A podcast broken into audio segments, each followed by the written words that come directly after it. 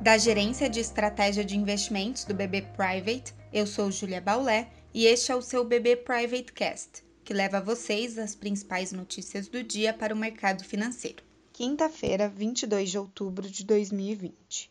As negociações sobre o pacote fiscal nos Estados Unidos permanecem novamente como principal driver para os mercados globais.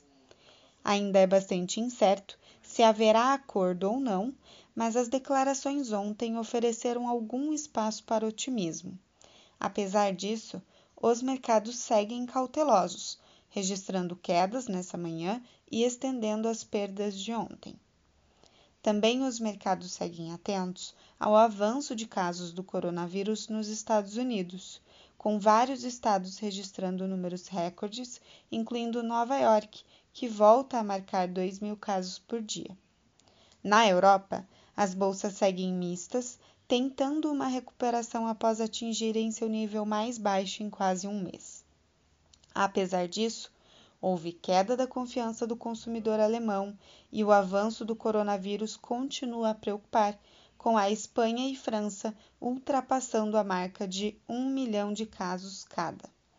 Ainda, os negociadores da União Europeia chegam a Londres hoje para retomar as negociações do acordo comercial pós-Brexit.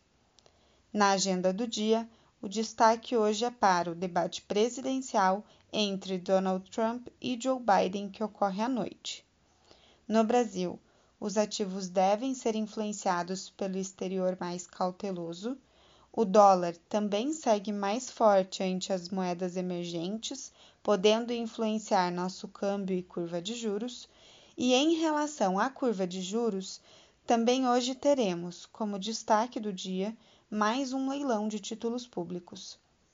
O Tesouro volta a testar o aumento de demanda pelas LFTs e LTNs mais curtas.